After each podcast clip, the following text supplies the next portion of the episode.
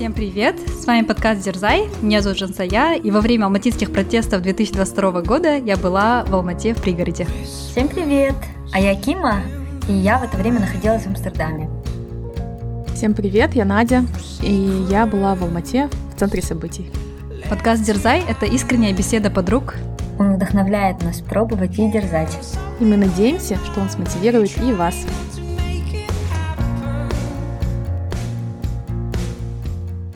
Для жителей Алматы и в целом казахстанцев этот год начался очень с таких неприятных событий, я думаю, про которые многие прочитали в СМИ. Это были изначально протесты, которые проходили по всему Казахстану и дальше переросли в какие-то а, чуть ли не войны, мародерство, нападения, разгромы имущества. И особенно это все очень сильно развернулось в Алматы. А, мы не могли пройти мимо эту тему и хотели сегодня поговорить про то, где мы были, да, вот в этой ситуации, какое наше мнение и что мы вообще думаем о данных событиях. Давайте для начала, наверное, девочки, поделимся, кто где был и как вы проживали эти события. Да, я во время этих событий, как я говорила, я была в Алмате. А как раз в конце декабря я взяла отпуск и прилетела в Алматы. И завершение года и начало года было очень для меня таким ярким, добрым, потому что я ну, встретила Новый год в семье, в кругу семьи, а потом встретила со всеми своими родственниками, братьями, сестрами. Поэтому начало года было такое очень теплое, душевное. И буквально через несколько дней Нового года а, начались вот эти события в Алмате, что привело да, к огромным потерям. Поэтому такое, да, было очень, наверное, грустное, да, начало года. Вот этот страх, который вселился в нас за это время, мне кажется, до сих пор с нами. И я думаю, еще долго будем вспоминать, да, об этих событиях. Я не была в центре этих событий, потому что, да, мы с семьей живем за городом, и поэтому практически все время находилась да, в нашем доме за городом, а, но родители, у них работа находилась как раз в самом центре, в эпицентре этих событий, поэтому им приходилось да, ездить в центр, а, поэтому Наверное, я тяжело тоже переживала эти события, потому что было такое переживание за родителей, чтобы с ними ничего не случилось по пути на работу, да. Кстати, у Жанцы очень отважные родители. Я знаю, что мама каждый день в пике всех вот этих а, перестрелок бомбежек, ездила прямо в самый эпицентр. Да, и спасала студентов, чтобы они все безопасно добрались до дома. Угу. Кима, как для тебя прошел этот период? Да, э, я думаю, для всех нас был такой большой стресс. Я очень долго сомневалась, э, на какое число мне брать билет. Я буквально в конце декабря меняла билет для того, чтобы вернуться из Казахстана в Нидерланды и в Амстердам. И думала, может быть, на чуть понадольше остаться, может быть, э, там, на число 10. Но, в общем, в итоге решила э, взять билет на 3 января. И да, вот... я, кстати, так расстроилась, что ты рано уезжаешь, но потом была очень рада, что ты уже уехала из Казахстана к этому времени. Да, спасибо. Мне мама тоже говорила, зачем ты так рано уезжаешь, может быть, останешься на подольше. Ну, в общем, так получилось, да, что я улетела. И на самом деле мы с моей подругой, которая живет в Канаде, постоянно были на связи, и мы с ней говорили о том, что, наверное, было очень тяжело и, может быть, даже намного тяжелее проживать это, находясь за пределами Казахстана, а, потому что когда ты находишься в Казахстане, в окружении родных, ты видишь, что они в безопасности, ты или там, даже если вы не, не очень себя безопасно чувствуете, вы все равно вместе, когда особенно не было связи первые два дня, это было такое сильное беспокойство. Я постоянно читала новости и зарубежные СМИ, и вот казахстанские Ротель KZ, и вот Next, да, белорусский канал. И вот, э, ну, некоторые СМИ, конечно, нагнетали ситуацию. Всегда в новостях, наверное, есть даже какой-то такой, э, называется, э, эффект, да, когда из новостей намного все страшнее кажется, чем на самом деле. Вот, и я потом поняла, что я просто под огромным стрессом, я абсолютно перестала спать, не могла ни до кого дозвониться, пыталась найти связа- способ связаться хоть как-нибудь с кем-нибудь, представляла себе самые страшные картины, а потом позвонила маме, и, как всегда, в Кукштаже ничего не происходит, она говорит, да, я, говорит, на маникюр сходила, я думаю, ну да, нормально, я тут третий день не сплю, представляла, что там вообще все разгромлено, как бы, ну да, я знаю, что в Алмате и в других городах все было очень серьезно, я ничуть не преуменьшаю, да, не эти события, ну да, просто хочу сказать, что для меня это далось очень тяжело, потому что я находилась в это время не в Казахстане и очень сильно переживала за родных. Да, кстати, я тоже приехала, получается, на, в отпуск, да, в это время, и была рада, что так уж получилось, что мне не получилось, да, улететь, и что я осталась в Казахстане, потому что практически, да, 3-4 дня у нас вообще не было связи, и мне кажется, если я была бы в Лондоне, я представляю, мне было бы еще больше, да, стрессово, страшно, и переживаний было бы намного больше, а так, когда уж дома видишь родных, на самом деле это тебя успокаивает, даже если там буквально там нескольких э, километров от тебя, да, там творятся какие-то там разборки, погромы, но тем не менее, когда ты видишь родных дома, тебе как-то спокойнее на душе становится. Поэтому, да, Кима, я представляю, как тебе было э, стрессово и страшно, и, слава богу, твои родители не были в Алмате, а вот были как раз в Кокшетау, да, где было, ну, более-менее безопасно. Да, ну, я все равно, конечно, переживала очень сильно за друзей. Я написала всем, кому могла, ни от кого не было ответа. Очень долго в Алматы, да, не давали связь. Потом нашла какой-то способ, вот дозвонилась Наде, нашей подруге Илье, и меня вот более-менее отвлекло, обстановку проведала, узнала, что у всех все нормально, да, и потом немножко успокоилась. Угу. Спасибо Киме за то, что держала меня на связи и помогала мне быть в курсе событий. И благодаря вот друзьям за рубежом а, я хоть что-то понимала, что творится в Алматы. Потому что я живу относительно в центре города, совсем недалеко от меня Акимат, буквально 5 минут езды, но все равно более удаленно от центральной части. То есть прям у меня во дворе или рядом с домом никаких перестрелок, ничего такого не происходило, слава богу. Но все равно относительно недалеко я была от эпицентра событий. У нас дома нет ни радио, ни телевизора, поэтому новости я никаким образом не могла узнать. Во дворе у нас тихо, мы не выходили из дома, и в какой-то момент вот а, ночью с 5 на 6 дали интернет где-то на буквально полтора часа.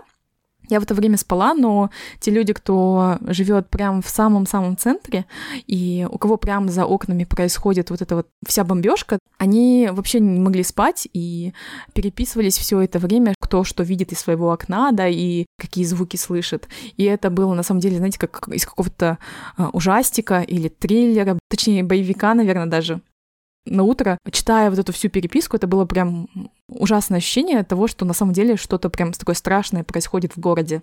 Потом у нас прям конкретно не было долго связи. Шестое, седьмое, восьмое, девятое, кажется, они были полностью без связи. Где-то числа седьмого, восьмого, кажется, да, Кима, ты смогла дозвониться. Да.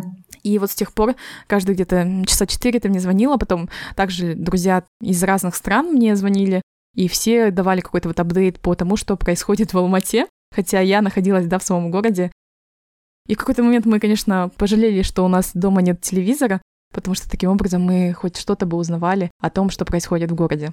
Потом все выяснили, что можно созваниваться, что не работает только мобильный интернет, работают звонки и смс -ки. И вернулись, знаете, вот как э, там, в какие это были, 90-е, 2000-е, да, когда мы переписывались смс-ками, но в какой-то момент и минуты закончились, и потом у меня и смс закончились. и то есть ты такой оказался полностью оторванным и вообще без интернета, без смс и без связи. Но пока они были, мы созванивались между собой, друзья, которые находятся в Алмате, рассказывали, у кого что происходит, кто что узнал, кто какие новости смог услышать от кого. И это были такие инсайдерские новости, может быть, в какой-то степени сплетни, кто как что услышал и кому как передал. Поэтому я таким образом узнавала апдейты первое время. Mm-hmm. Да, в этом плане, кстати, очень хорошо иметь телевизор. Я как человек, который вообще не смотрит телевизор, за первые две недели января я все время была у телевизора. Даже когда шли кушать, ставили погромче, чтобы ничего не пропустить. Поэтому, да, этот прям вернулись снова как будто в то время, когда там активно смотрели телевизор, и все новости узнавали только по телевизору. Поэтому надо все таки да, на такие критические ситуации, да, иметь хотя бы радиоприемник, где также говорили, да, новостях текущих, или вот телевизор. Я слышала такое, что кто-то из наших знакомых спустился в подвал, нашел в подвале вот этот старый радиоприемник, смог mm. каким-то образом его подключить и слушал таким образом новости. и дальше передавал всем по телефону звонкам.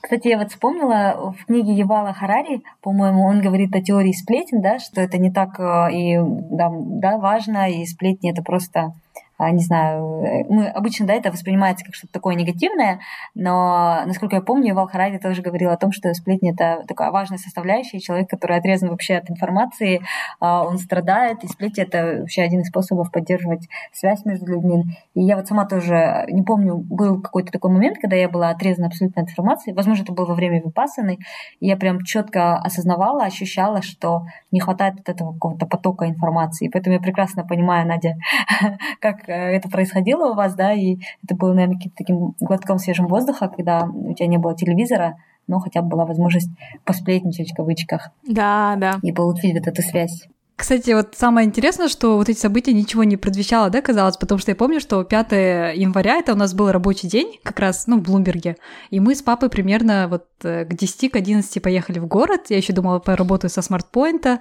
и город был совершенно пустой, а прям вообще э, ни машин, ни полицейских. Ну, машины как бы были, но вот полицейских такого ничего не было.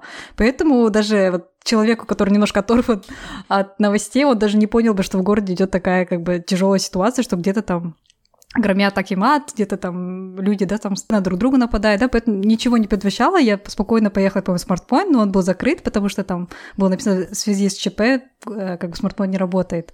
Потом решила, окей, поработаю в кофейне, я еще такая, это, оптимист, начала искать кофе. Не сдаешься. Да-да-да, я такая, ладно, работать все равно нужно, как раз по Лондону я должна была начинать 12 дня, как бы по Алмате, да, чтобы в Лондоне нормально подключиться.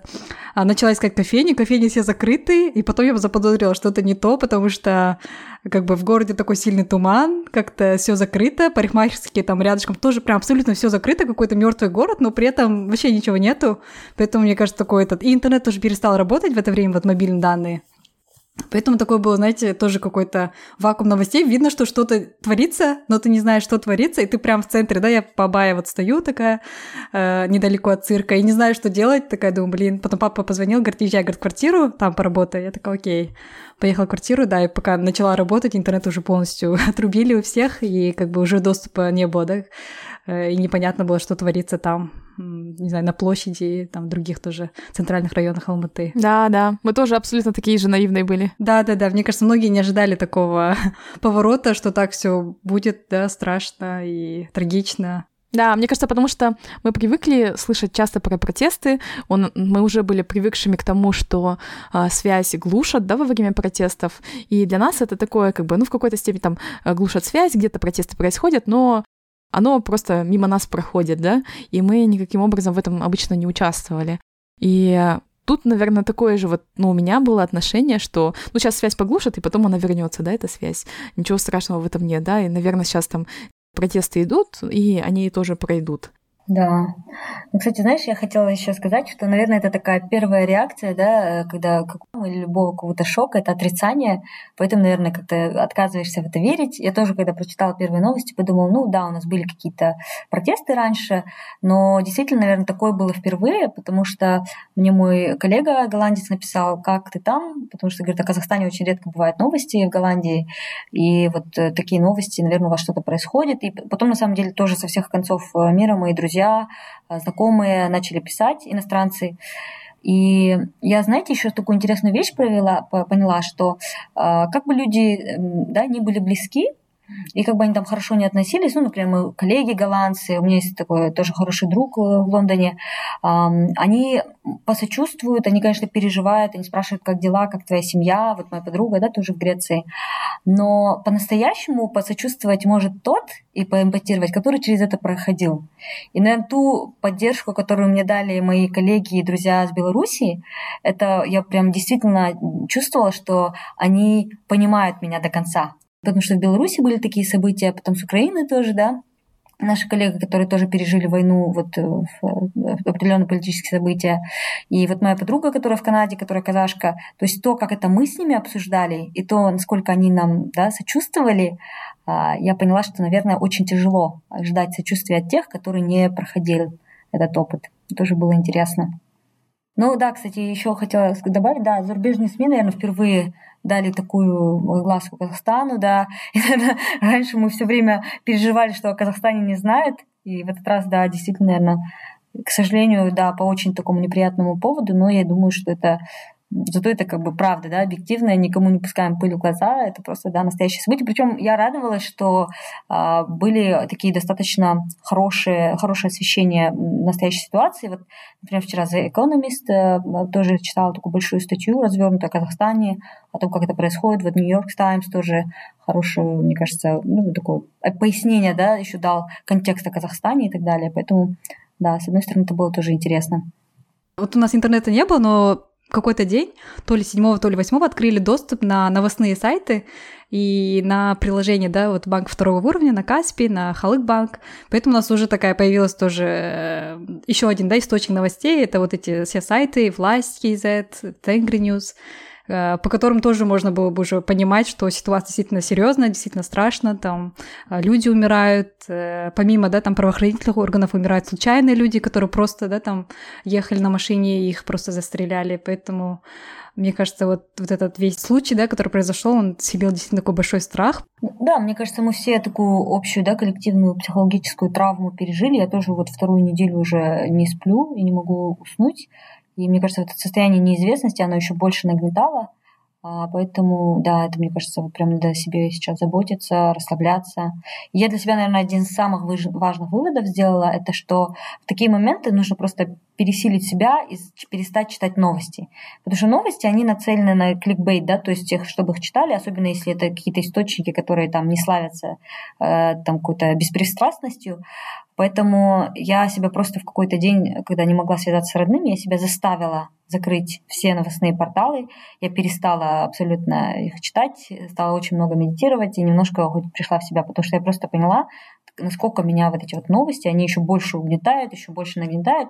Поэтому, да, наверное, в такие моменты надо просто выбрать какой-то один источник, которому там мы доверяем, да, это может быть новостной портал, это может быть человек, да, какой-то там политолог, который мы считаем имеет такое достаточное знание и может оценивать ситуацию. И следовать уже какому-то... Не поддаваться этой общей истерии, наверное. То же самое было, в принципе, в ковид, да. Люди, которые очень много читали про коронавирус, они были в каком-то таком вообще, мне кажется, неадекватном даже где-то состоянии. Да, постоянный страх. Да. Кстати, у нас интересная получилась с вами ситуация, что а, у Кима, наоборот, был такой abundance, да, то есть изобилие информации и освещение событий с точки зрения зарубежных СМИ. У Жансаи а, была полная информация из казахстанских, таких подвластных да, СМИ. И у меня была информация из каких-то созвонов. Народная молва, да? Да. Ну, слава богу, да, сейчас все нормализуется. Уже вот сейчас э, как раз Надя нам скидывала буквально до эпизода видео, то, что в Алмате так солнышко вышло, видны горы, и это радует, потому что во время этой трагедии алматинской все время в городе был сильный туман, прям постоянный туман какой-то, не знаю, как будто природа чувствовала, что в городе неспокойно, и погода тоже такая была очень э, такая грустная. И как раз вот буквально, когда стало более неспокойно, вышло э, солнышко, и как-то на душе становится спокойнее. Давайте, наверное, перейдем чуть-чуть в другое русло. Мы говорили про то, что мы были уже свидетелями различных протестов у нас а, в Казахстане и никогда не придавали этому значения и были какие-то привыкшие к ним, да. Но почему-то, например, ни я, ни вы, мы никогда не участвовали, да, в таких протестах и никогда не, не отстаивали такие точки зрения, да, и не защищали, можно сказать, мнение народа, не пытались что-то поменять оставались такими аполитичными, да, и безразличными к ситуации у нас в стране. Давайте порассуждаем, наверное, на эту тему. Почему вы не участвуете или не занимаете какую-то активную политическую позицию? Кима, хочешь начать? Знаешь, я тоже а, об этом задумывалась, и мне кажется, мы это проговаривали в каком-то из прошлых эпизодов. А, есть такое ощущение, что мы живем в своем каком-то мыльном пузыре, и нас это не касается.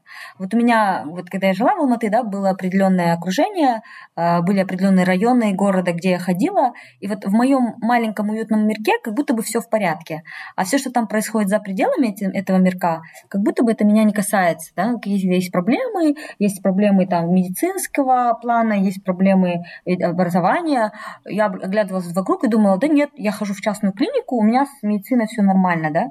Я там обучалась в каком-то, не знаю, у меня обучение было в каком-то университете, в школе, у меня там с обучением проблем не было. И я как будто бы себе говорила о том, что из-за из того, что у меня все нормально, поэтому мне не нужно никакой активной позиции. Мне не нужно там ничего да, защищать. И себя я, наверное, это, может, возможно, была какая-то такая защитный, защитный механизм.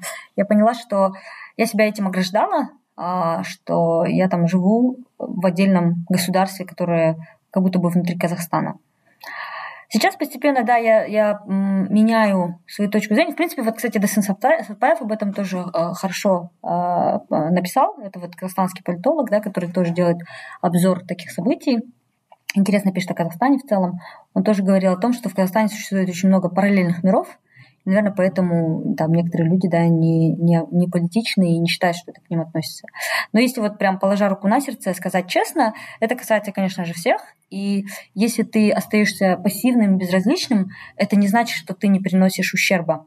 Наоборот, как раз-таки своей пассивностью и, наверное, тем, что мы не предпринимаем никаких активных действий, мы как раз и привели к тому, что такие вещи случаются лучше либо тогда занять активную позицию, да, и против, э, как бы и ходить на голосование, да, и против э, текущих проблем как что-то высказывать, либо ходить и говорить, что да, у меня тогда хорошо, все, да, и голосовать тогда за текущую власть, если у тебя все хорошо, ну, грубо говоря. Но я вот сейчас, наверное, только прихожу к тому, что занимать какую-то активную позицию нужно, и поднимать те проблемы. С другой стороны, не хочется, чтобы это было неестественно, да, кричать только потому, что другие кричат. И если я этого не чувствую, например, то не хочется это из себя выдавливать. Но с другой стороны, если так подумать, э, потому что я жила долгое время в Казахстане, родилась, я всегда навсегда да, связана с Казахстаном. Конечно, у меня есть какие-то недовольства, проблемы, просто нужно себе об этом честно признаться. Ну, например, в частности, там, какие-то, если там считаешь, что есть проблемы там с домашним насилием, да, делать что-то в эту сторону. Я, в принципе, это... Я, я постаралась всегда какие-то вносить свою лепту, да, там, участвовать, э, менторить, э, участвовать в образовательных проектах, где-то волонтерить, но я понимаю, что этого недостаточно. Это, наверное, должно исходить из какой-то одной сильной позиции, которую я должна озвучивать очень четко и ясно и как бы, коммуницировать. Не просто в своем мирке что-то делать, что-то улучшать и говорить, ну вот я же что-то улучшаю, а именно коммуницировать и требовать от государства а, определенных изменений. Как я это буду делать, я еще не знаю. Я не считаю, что именно протесты э, обязательно хороший инструмент для этого. Но, с другой стороны, я считаю, что нужно иметь какой-то канал для коммуникации того, что не устраивает и конкретно каких изменений хочется. А, да, мне кажется, я тоже аполитична. А, это, наверное, так связано, мне кажется, исторически, может быть, тоже, да, в связи с моей семьей. У нас как клуб аполитичников. Анонимных аполитичников. Я аполитична. Да-да-да. Да-да-да, на самом деле, мне кажется, вот я за последние две недели, мне кажется, намного больше узнала о политике, о том, кто у нас сидит там в министерствах, какая у них история, где они, какие посты они занимали ранее. А потом посмотрела различные обзоры тоже, там, что считают политологи касательно этой ситуации. И немножко как будто снова вернулась вот ну, повысила немножко осведомленность вообще, о чё, что происходит, да, у нас в стране, какая политика президента. Послушала его обращение народу Казахстана, потом, как он назначал ми- министров, и в целом, да, план развития Казахстана рассказывал. Вот когда вот такая ситуация появляется, такая, да, критическое, ты начинаешь волей-неволей интересоваться этой политикой, потому что ты часть да, этого, ты часть этого общества, ты как бы живешь да, в этой... Ну, я не живу в этой стране, но тем не менее, да, мои родные, э, родители все живут в этой стране, поэтому я себя тоже как бы отношу, да, к этому обществу Казахстана, и я считаю, что мы должны быть более, да, иметь какой-то четкий взгляд на политику, скорее, наверное, да, чтобы тоже какие-то делать позитивные изменения в нашей стране. А, от своей стороны, что я делала в прошлом, это, наверное, просто участвовала в выборах, когда были а, различные, да, там выборы проходили в Казахстане, я всегда давала свой голос и считала это моим долгом а, голосовать, когда как бы идут выборы. Вот только в этом плане я, наверное, какую-то свою позицию, да, проявляла во время голосования, когда вот были выборы президента, выборы партии, вот, а в целом так сильно не интересовалась, потому что, мне кажется, да, это связано с тем, что я выросла в такой семье, да, академическая, вот такая интеллигенция, да, так скажем, которая тоже вне политики, потому что мои родители тоже не так сильно, да, интересуются политикой как-то все время во время обучения, да, там за рубежом как-то я прожила, да, 4 года, и тогда тоже как-то больше интересовалась, наверное, даже политикой Англии, да, больше смотрела там английские новости, нежели чем казахстанские, вот. Но, тем не менее, когда проходят какие-то ситуации в Казахстане, да, вот те же ситуации, которые же на УЗИ не была в 2011 да, году, когда а, тоже было, да, там восстание казахов, а, тогда вот ты волей-неволей начинаешь смотреть и понимаешь, что как бы это не где-то там происходит, да, там на Западе, это есть твоя страна, это на твоей земле происходят такие недовольства, и тоже надо брать какую-то на себя тоже ответственность. Как ты можешь повлиять, чтобы было как-то позитивное, да, развитие Казахстана, не знаю, в плане экономики, политики, или в социальной какой-то сфере, да, какой-то тоже свой вклад хочется тоже вносить, в какую-то лепту от себя, но пока не знаю, да, как, как прийти, да, к этому, вот, тем более находясь э, за рубежом, mm-hmm. вот. Ну, я как входящий в этот же клуб человек могу сказать, что тоже никогда активно не участвовала. И моя причина, наверное, была в том, что я никогда не верила, что могу оказать какое-то влияние, то есть что мой голос услышат. Потому что мы там видим результаты голосования, скажем, за президента, дают один тот же результат, там 98% единогласно все голосуют за одного человека. Как ты можешь сделать свой вклад, э, он не был понятен, да, и из этого, наверное, это как-то отворачивало людей от участия. То есть, что бы ты ни делал, все равно это никак не повлияет. Зачем тогда пытаться, да, что-то делать? И у меня, наверное, была такая позиция, то есть, если касается каких-то глобальных политических правительственных решений, то я занимала такую позицию.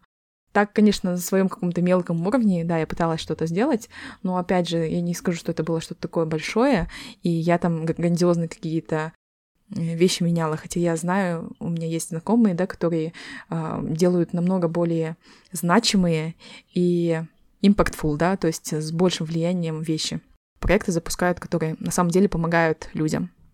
Но также я понимаю, да, что с моей стороны, наверное, тоже а, не помешало бы быть более активной, и если я хочу что-то поменять, то делать это также более смело и на большем уровне, потому что Сейчас, наверное, это, это такая зона комфорта для меня, потому что а, у меня, например, все хорошо, да, я зарабатываю и могу обеспечить свое проживание, какой-то определенный уровень жизни для себя, для своих родных, и я довольна той ситуацией, в которой я нахожусь. Но также я понимаю, что, возможно, у меня больше да, каких-то привилегий, чем у большинства других моих сограждан.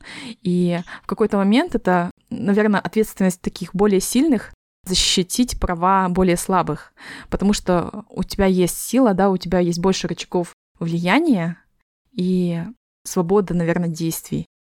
И в этом плане, да, возможно, э, в какой-то момент я пустила, да, или не совсем выполняю свою вот эту вот ответственность более сильных за слабых, что я могла бы сделать. Угу. Да, знаете, вот, кстати, пока вы говорили, мне вот несколько мыслей пришло в голову.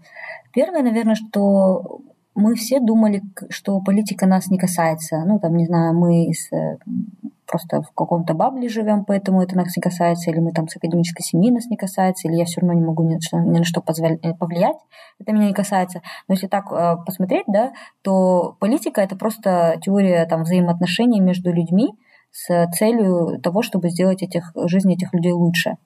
И если привести, наверное, какой-то такой пример, который более нам близок сейчас, это, например, отношения с работодателем. Да? То есть если мы хотим, если нас не устраивает наша зарплата, мы идем и коммуницируем, говорим, знаете, вот нас не устраивает наша зарплата, и здесь все понятно. Если нас не устраивает, что мы перерабатываем, или если у нас не устраивают какие-то условия труда, то мы считаем нормальным и считаем это за свое право пойти скоммуницировать и ждать э, изменений. Наверное, то же самое можно масштабировать на государство, что, наверное, это было нашим правом и одновременно обязанностью а, коммуницировать э, свои потребности и то, что нас не удовлетворяет, да, что нам не нравится. И вот этого момента, наверное, не было. Поэтому вот я сейчас подумала о том, что, что бы я сейчас сделала. Для начала я хочу узнать, э, вот прям искренне, не для галочки, не для того, чтобы просто там знать это, а вот именно искренне с целью, чтобы понять, как я буду функционировать в этом обществе, пойти и почитать Конституцию Казахстана пойти и почитать состав там Мажилиса, Сената, понять, кто в правительстве, кто на каком месте и почему они именно там, какая агенда у каждого. И, возможно, сейчас на этом этапе это будет немножко бесполезно, потому что, может быть, у нас те, кто у власти сейчас еще искренне не заинтересованы да, в том, чтобы приносить пользу, но хотя бы я буду знать, у кого я могу что просить, и как, бы, как эти люди могут отреагировать или не отреагировать. Потому что я раньше читала Конституцию, я даже когда-то ее там учила, да, и все это сдавалось у нас там для, на экзаменах, но это никогда не проникало, и это никогда не было искренним интересом. И, наверное, сейчас такая моя как бы гражданская да, ответственность как человека, который является частью Казахстана, и это, я считаю, что не ответственность какого-то человека, который ближе к государственным структурам или дальше от них, это ответственность, наверное, каждого из нас. Ответственность, и, с другой стороны, это наша привилегия это знать эту информацию, а, как бы, и не обязательно просить ее в какой-то агрессивной форме, да, там идти на протесты. Если это нам, для нас это не натуральная форма, то, ну, возможно, этого не нужно так делать.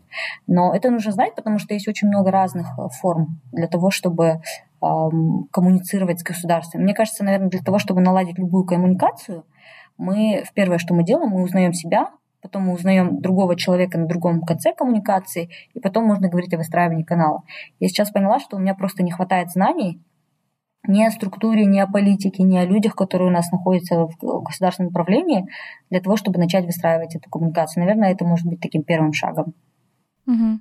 Да, вот знаешь, э, на самом деле, мне кажется, а, просто раньше, наверное, было не так много каналов, как можно было общаться, через избрание каких-то людей, то есть тебе нравится их адженда, да, и ты за них голосуешь. Ну, это, наверное, будет неправда говорить про текущее время, потому что, в принципе, в последнее время был сделан очень большой прогресс в плане коммуникации с народом. Есть разные порталы, где ты можешь писать какие-то обращения а, напрямую к министрам, в министерство по различным вопросам. В основном, конечно, я слышала, это используется для жалоб. Также можно в Инстаграме публиковать что-то, отмечать э, местные правительства, да, акиматы, а, либо уже на уровне министров, и там ты быстро очень получаешь ответ. Но Хочется, чтобы это были не такие просто там каналы, да, для жалоб и таких каких-то one-off, да, обращений, а чтобы это уже изначально было а, вот а, inherently, да, то есть в системе заложено, чтобы системы были так построены, чтобы они изначально строились на основе того, что требуется народу, изначально вот эта вот вся коммуникация, транспарентность была настроена. Угу. Да. Я, знаешь, еще подумала о том, что, наверное, мы были безразличны к политике, к государству, мы получали это безразличие в ответ. И, может быть, ну, не хочется брать, конечно, всю стопроцентную ответственность на себя и говорить, что это вот я была такая, там мы, да, в общество были таким, что мы там ничего-то не делали, но, наверное, здесь 50% ответственности наши, что как бы, ну, там мы притворялись, да, что это нас не касается. И ну, понятно, что у этого тоже есть причина, потому что мы никогда не слышали взамен какого-то фидбэка. Но, с другой стороны, наверное, тоже можно понять и государство, которое тоже было безразличным, потому что они тоже не чувствовали вот этого обмена. И мне кажется, ну понятно, что это все там какие-то очень верхнеуровневые размытые слова и концепции, но мне кажется, если просто каждый из нас это были ужасные трагические события, да, в январе. Я думаю, что мы все просто до глубины души были потрясены. Но если так можно сказать, что это, было, это принесло какой-то позитив, потому что, мне кажется, сейчас все проснулись. Я просто смотрела в Инстаграме, как мои знакомые, знакомые знакомых организовывали разные э, акции помощи, абсолютно столько было альтруистических поступков, и ты понимаешь, что вот это общество, оно готово к тому, чтобы да, просить перемены и готово получать эти перемены. Если это все, каждый из нас направит эту энергию на вот какое-то очень структурированное, согласное Конституции, выстраивание отношений с государством, то это и принесет результат. Поэтому, я не знаю, я сейчас вот конечно, полна надежд. Я надеюсь, что вот эти события, они нас всех, каждого разбудят, и донесут, что это касается всех и каждого. Политика — это то, что на, нам близко и должно быть близко, и нам, наверное, нужно этим интересоваться. Пусть даже у нас не всегда бывает вера и не всегда бывает а, отклика, но если каждый там из 18 или 19 миллионов человек будет стучаться и в очень адекватной форме, да, не обязательно протесты, а вот просто очень э, как бы, беспристрастно и спокойно просить, и, может быть, даже не просить, не только просить, это не только такая пассивная позиция, но и вносить, потому что у нас очень, очень много людей, которые хотят вносить, а, то есть такая надежда, что что-то может измениться. Да, чтобы все эти жертвы не были просто а, забыты, да, и прошли зря. Вот, кстати, как, например, а, случилось с арабской весной, да, там все началось с того, что человек, я точно сейчас не помню, поджег себя в знак протеста того, что он не согласен с властью. Это послужило таким очень большим резонансом, и вот с того момента, это было в Тунисе, началась э, революция в Тунисе, это была просто вот такая спичка зажженная, да, которая вот, в принципе, возбудила всех людей, и потом это все перенеслось на весь арабский мир, и э, не ограничилось одним Тунисом, что вот каждая жертва, которая была в Казахстане, она не была просто зря, чтобы это как-то объединило людей, да, и на самом деле принесло позитивные изменения в страну. Угу. Да, и надеюсь, митинги э, будут разрешены в Казахстане, да, проведение мирных митингов, потому что у нас даже есть закон, который разрешает проведение этих митингов. Просто, видимо, их э, не утверждают, да, вот в Акимате. Поэтому надеемся, государство будет слышать свой, свой народ путем и митингов, и каких-то, не знаю, других каналов, да, для связи с правительством, с президентом. Да, надеемся, это все будет не зря. Я думаю, знаете, что да, мы, наверное, можем надеяться изме- на изменения, но так было как бы всегда, да, наверное, все 30 лет в Казахстане. Хотелось бы, чтобы мы еще все как-то более активно либо э, были проинформированы, либо могли как-то это, на это повлиять, да, на эти изменения. Опять же, хочу подчеркнуть, это не, не отнюдь не призыв ни к каким митингам и так далее, потому что митинги — это всего лишь одна из форм, да, причем мирных а, выражения своего мнения и своих желаний но и, и просить, и как-то вносить тоже хотелось бы активно. Опять не знаю как. Но с другой стороны, знаете, вот мне хотелось бы еще обсудить, я всегда задаюсь вопросом, а готовы ли мы как э, общество к тому, чтобы брать на себя ответственность, да, выражать мнение, э, там, не знаю, вносить какие-то изменения, потому что мы очень долгое время были пассивными, а, не у нас не было никакой формы да, проявления какой-то своей гражданской позиции. Я помню, я несколько лет назад прочитала статью Ермека Турсунова про неравные отношения с государством, и он там приводил аналогию, что мы как э, дети маленькие сидим на какой-то да, задворке или там какой-то очень дальней комнате, в то время как все гости сидят э, на кухне, празднуют, и у них есть возможность сидеть за столом, о чем-то разговаривать, обсуждать, а нас вот каких-то очень неприглядных э, родственников, которых хотят спрятать, все время держат где-то на задворках. И вот у меня, наверное, вопрос э, к самой себе в первую очередь, а готова ли я, вот этот ребенок, который очень долго сидел там, и который был абсолютно не проинформирован о том, что происходило за столом, какие велись разговоры, какая была повестка, сейчас выйти туда и говорить о чем-то или э, просить о чем-то. И есть ли у меня голос, есть ли у меня достаточно знаний, достаточно э, информации, компетентна ли я о том, чтобы садиться за этот стол и говорить о чем-то. И вот как вы думаете, мы как общество, как государство, можем ли сейчас вот резко, ну такого не бывает, да, но вообще превратиться в какое-то гражданское общество с активной позицией, или у нас не хватает, может быть, каких-то базовых потребностей у многих людей не закрыты, да, и нету просто пространства думать о том, как я могу помочь государству или чего мне не хватает от государства. Да, это очень хороший момент. Каждый же будет решать только свои личные проблемы. Решение только моих проблем, я хочу там, чтобы цены были дешевле, да, скажем, но это означает, что бизнес будет страдать, который поставляет эти товары и услуги. Ну, у нас нет такого а, общего взгляда, наверное, и понимания в целом экономики.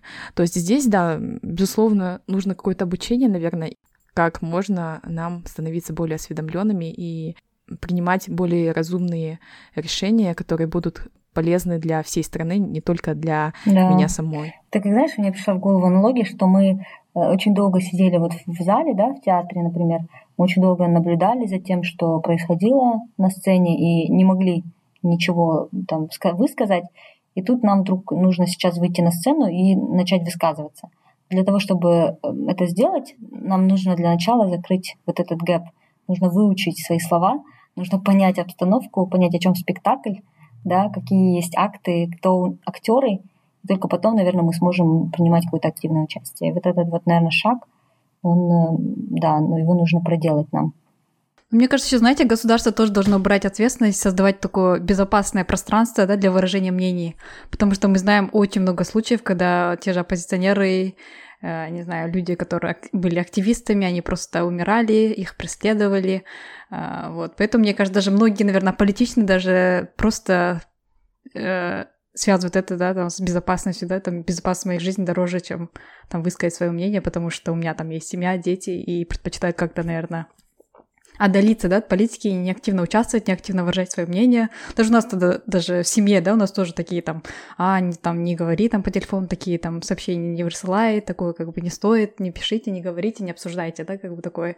Все равно страх у народа есть, потому что мы знаем, что сколько было жертв, которые активно высказывают свое мнение, и которых сейчас как бы не стало, поэтому, чтобы народ высказывался, даже у нас если будет там полная картина, да, там мы осведомлены о законах, о своих правах человека, о Конституции, да, в целом знаем, что происходит там в политике, то государство тоже должно создавать такую безопасную платформу а, для выражения вот мысли. Вот поэтому это с двух сторон такая должна быть работа. Потому что я сейчас не готова писать какие-то, не знаю, там, посты, да, там, о, о президенте или о ситуациях в Алмате, да, там, какую-то оценку давать, кто в этом виноват, кто, что случилось, потому что я не чувствую, э, что это безопасно так делать. Вот. Но вот касательно того, чтобы пополнять, да, свой багаж знаний, хотя понимать, да, что у нас там, как устроен парламент, как устроен мажилис, какие у меня законы, в целом, да, знать свои права, это, я считаю, да, ответственность каждого гражданина нашей страны. Да. Ну, и, и еще раз хочу да, подчеркнуть, что мы ни в коем случае не призываем никого э, там, выражать свое мнение там, за счет протестов каких-то, да, обязательно, или за счет того, чтобы там выражение своего мнения в соцсетях. И не знаю, я не думаю, что там какие-то разоблачения кого-то или какие-то да, высказывания мнения сейчас может чем-то помочь. А хотелось бы просто сказать, что, наверное, наш такой основной посыл – это просто быть проинформированным, причем очень важно это делать из проверенных источников, из качественных источников. Не знаю, я сейчас планирую зайти на сайт правительства Казахстана просто посмотреть структуру правительства, да, каждого, биографию каждого, кто представляет наши интересы в государстве и так далее. И ну, вот это может быть одним из способов, как э, мы можем там, начать проявлять свою гражданскую позицию. Есть очень много других способов мирных и очень таких э, законных. Ну, давайте, наверное, на этом будем завершать наш эпизод. Здесь мы, наверное, не хотим никого призывать предпринимать кардинальные мнения, решения, действия, просто начать а, с самообучения, кому это нужно. И вот как сказала Кима, да, предложила какие варианты. Я бы туда добавила еще гражданский кодекс, он всегда полезен, потому что как-то один раз его прочитав, для меня открылся целый новый мир того, что я могу и что я вправе делать. И мне кажется, если каждый гражданин будет знать свои права, то это намного облегчит его жизнь, и он сможет уже постоять а, за какие-то свои действия или то, что ему полагается, или в каких-то конфликтах помочь их разрешить. А я тоже, кстати, хотела добавить, ну, я не знаю, это, наверное, еще тема отдельного подкаста, но в целом, мне кажется, вот если как бы мы начнем решать свои экономические проблемы, да, как минимум там а, финансовую грамотность повышать, не брать кредитов и просто каждый отдельный человек начнет более э, улучшать да, свою жизнь. Понятно, что каждый к этому стремится, но мне кажется, у нас есть все-таки какие-то гэпы да, в финансовом образовании, то уже станет лучше. Потому что, наверное, вот эта вот э, голодность и какие-то очень, да, у нас большие экономические проблемы у некоторых людей, это тот, это прекондишн, мне кажется, это предусловие того, чтобы мы могли думать о чем-то более, там, не знаю, об улучшении государства и так далее. Поэтому мне кажется, да, можно всякими способами решать эти проблемы, потому что если так подумать, э, мне когда-то мама сказала, то, что там государство состоит из каждого отдельного человека. Если каждый отдельный человек будет счастлив, то и государство будет счастливым, да. И если мы начнем с себя, мы начнем там, да, себя обучать и финансово, и э, политически, и вообще во всех сферах, то, наверное, постепенно мы можем прийти к чему-то там, не знаю, тому, чтобы еще помимо себя, это как-то надень сначала маску на себя, да, в, в падающем самолете. Если мы начнем надевать маску на себя и думать о себе, потом постепенно сможем думать о тех, кто вокруг, постепенно можно, наверное, это распространить на все государство. Да, абсолютно с тобой согласна, потому что я часто слышу такое мнение, что вот у меня все плохо из-за того, что государство такое. Люди надеются на какие-то пособия и на какую-то помощь от государства, потому что считают, что государство должно решить их проблемы. Но вот здесь вот я абсолютно всегда против каких-то субсидий, пособий. Конечно, бывают случаи, да, когда это реально нужно, есть такие незащищенные слои населения, которым это очень нужно, но есть много примеров того, как пособия могут, наоборот, расшатать, да, или как-то культивировать лень, наверное, когда человек может сам работать и зарабатывать деньги, что-то делать, да, открывать какой-то либо бизнес, либо уйти куда-то в найм и каким-то образом финансово себя обеспечивать. А если человек будет полагаться на пособие, и он их будет получать, да, в какой-то мере, он на это подсядет. И лучше вот, чем э, постоянно какую-то рыбу получать, ждать время от времени, лучше научиться самому ее ловить. Ну да, я согласна полностью, да, что все начинается с нас, но мне кажется, у нас в Казахстане тоже такая большая есть прослойка населения, которым элементарно, да, там нечего есть, негде жить, да, там нету нормальной даже крыши над головой. А, там, не знаю, у нас в Казахстане, знаете, да, высокий уровень безработицы, цены, да, все время на продовольственные товары, да, там на еду все время растут, и действительно народу с каждым днем все хуже и хуже. И вот я думаю, вот люди, которые вышли 4 января, они вышли на этот митинг, да, не от лучшей жизни, Поэтому хотелось бы, чтобы государство все равно поддерживало граждан и помогало им, да, вот хотя бы вот в плане каких-то базовых нужд и поддерживала и создавала какие-то условия, да, для работы тоже, потому что, мне кажется, у нас какой-то, ну, мы все троем, мне кажется, все равно более-менее относимся к среднему классу, который э, не видит, да, вот именно вот эту вот э, большую такую э, прослойку населения, которая действительно там еле, да, там концы с концами сводят, и которые, возможно, как раз-таки вышли вот на мирный митинг четвертого. Поэтому, да, хочется, чтобы государство тоже немножко со своей стороны тоже брало ответственность и создавало условия для граждан своей страны. Вот будем надеяться, что вот эти все события приведут к каким-то положительным изменениям в нашей стране. Угу. Ну да, мне кажется, как и в любой коммуникации, это всегда ответственность 50 на 50, да, 50% ответственность э, людей, каждого человека за себя и там за, за свое, да, там своя ответственность, и 50% ответственность государства. Главное, чтобы да, каждый выполнял свою долю ответственности. Ну, давайте на этой прекрасной мысли и идее закончим наш этот эпизод. Я думаю, мы обсудили много. Какой челлендж зададим? Да, как мы ранее обсуждали, что очень важно знать свои права, поэтому давайте начнем хотя бы с Конституции. Она у нас такая небольшая. Я помню, я ее читала, когда у меня были экзамены для Булашака. Это было, да, одним из э, этапов прохождения, да, интервью, ознакомиться с Конституцией. А с тех пор я уже не брала в руки эту Конституцию, поэтому, мне кажется, для всех такой хороший челлендж, такое задание, да, познакомиться хотя бы с Конституцией и знать, о чем там говорится. И я, кстати, помню вопрос, который мне задали во время этого интервью, когда я подавала как раз на программу «Булашак» для обучения за рубежом. Единственный вопрос по Конституции у меня был, кто является источником власти в Казахстане. Народ. Да, по Конституции единственным источником власти является народ. Поэтому, да, у народа есть сила, мы верим, да, в народ Казахстана и надеемся, что у нас в стране все все будет хорошо. И, да, приносим свои искренние соболезнования всем тем, кто погиб, да, во время этих трагических ситуаций и мы знаем, как это тяжело, и приносим, да, свои искренние соболезнования. И также большое спасибо всем военнослужащим, которые защищали народ, всем службам, которые за очень короткое время смогли восстановить город, потому что я вот э, вчера только выехала впервые в город и увидела, не увидела никаких признаков того, что был разгром, и уже все убрано. Спасибо большое всем службам и скорой помощи, э, которые в это сложное время продолжали работать, э, лечить, защищать и убирать город. Всем огромное-огромное спасибо.